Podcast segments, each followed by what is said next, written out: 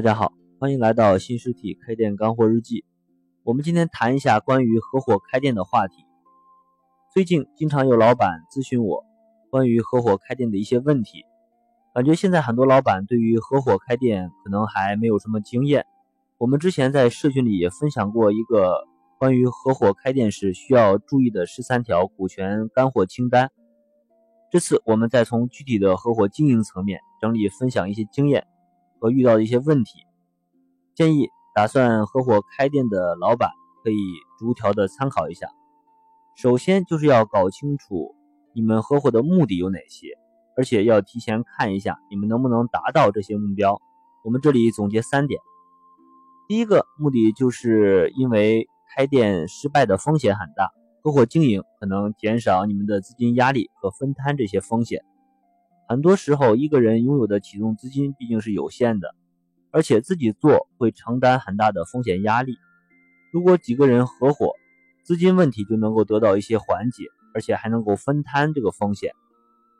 这也是很多人选择合伙开店时最主要的一个原因了。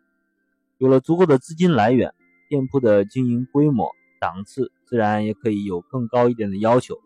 也就可以做更多的事情。而且很多时候，店铺想扩大经营或者开分店，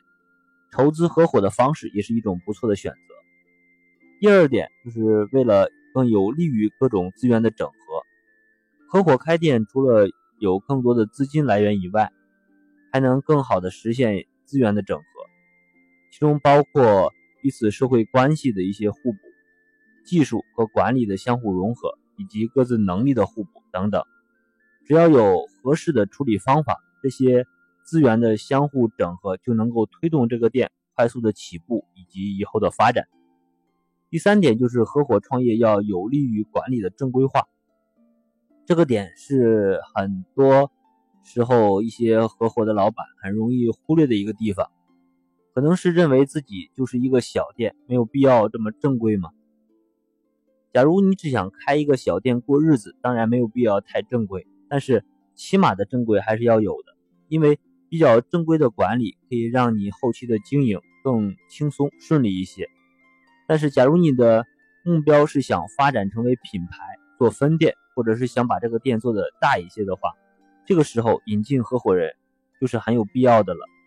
举个例子，新东方在刚开始俞敏洪一个人做的时候，虽然有所发展。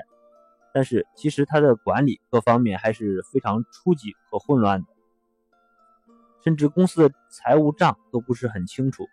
人员方面也都是各种亲戚一起进来做，属于典型的家族企业。他也意识到了这一点，这样做是很难发展扩大的。后来老于引进了他的两个同学作为合伙人，就是王强和徐小平，因为有了这两个制衡，才推动着新东方逐渐走向了正轨。最终上市成功的，所以合伙开店，合伙人之间的相互的制约，有的时候也是一件好事。这可以避免一个人在开始的时候独断专行，更容易实现正规化的管理，为店铺后期的发展奠定一些基础。另外就是合伙开店时一定要会遇到一些问题，我们该怎么来应对？我们这里来总结三点：第一是合伙开店肯定会造成。经营权上的分散，我们前面说合伙有助于相互的制衡，但是这也会造成一个缺点，就是经营权的分散。假如处理不好的话，在很多情况下，比如有关店铺的经营方向、资金的规划、人事管理，都可能发生一些变化。权力的分散会导致意见的分歧，甚至可能因为意见的不合而散伙。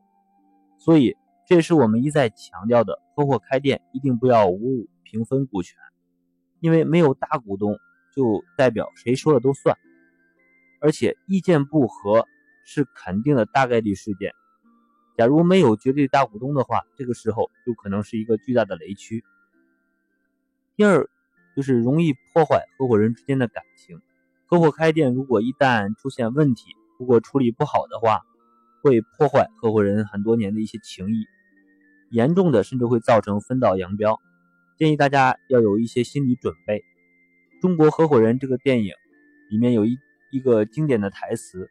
千万不要跟丈母娘打麻将，千万不要跟想法比你多的女人上床，千万不要和最好的朋友一起开公司，就是指的这个情况。第三点是，好的合作伙伴是很难找的，几个人合伙开店无所谓好或者不好，关键是要志趣相投，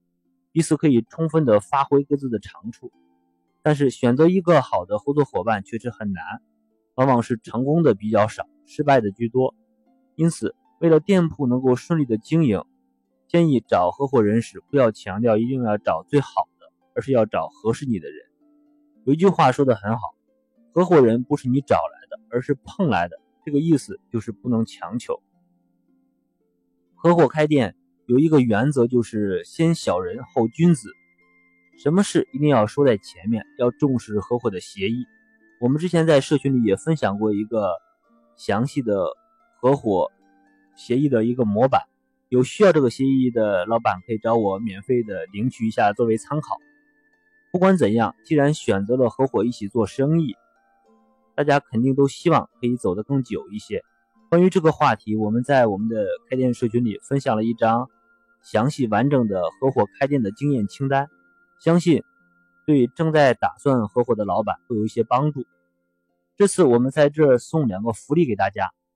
一个是这篇合伙开店的经验清单，还有一个是我们之前在社群分享的合伙开店的十三条。股权全国清单的完整版，有需要的老板可以关注我们的公众号“开店干货日记”，然后在公众号里回复“合伙开店”这四个字，就可以免费的得到这两篇干货的分享了。学习永远是最小的投入，最大的产出。关于更多开店的问题，大家可以加我的微信“开店日记”的全拼进行深入的交流和咨询。开店是一种修行。让我们一路同行，每天进步一点。谢谢大家。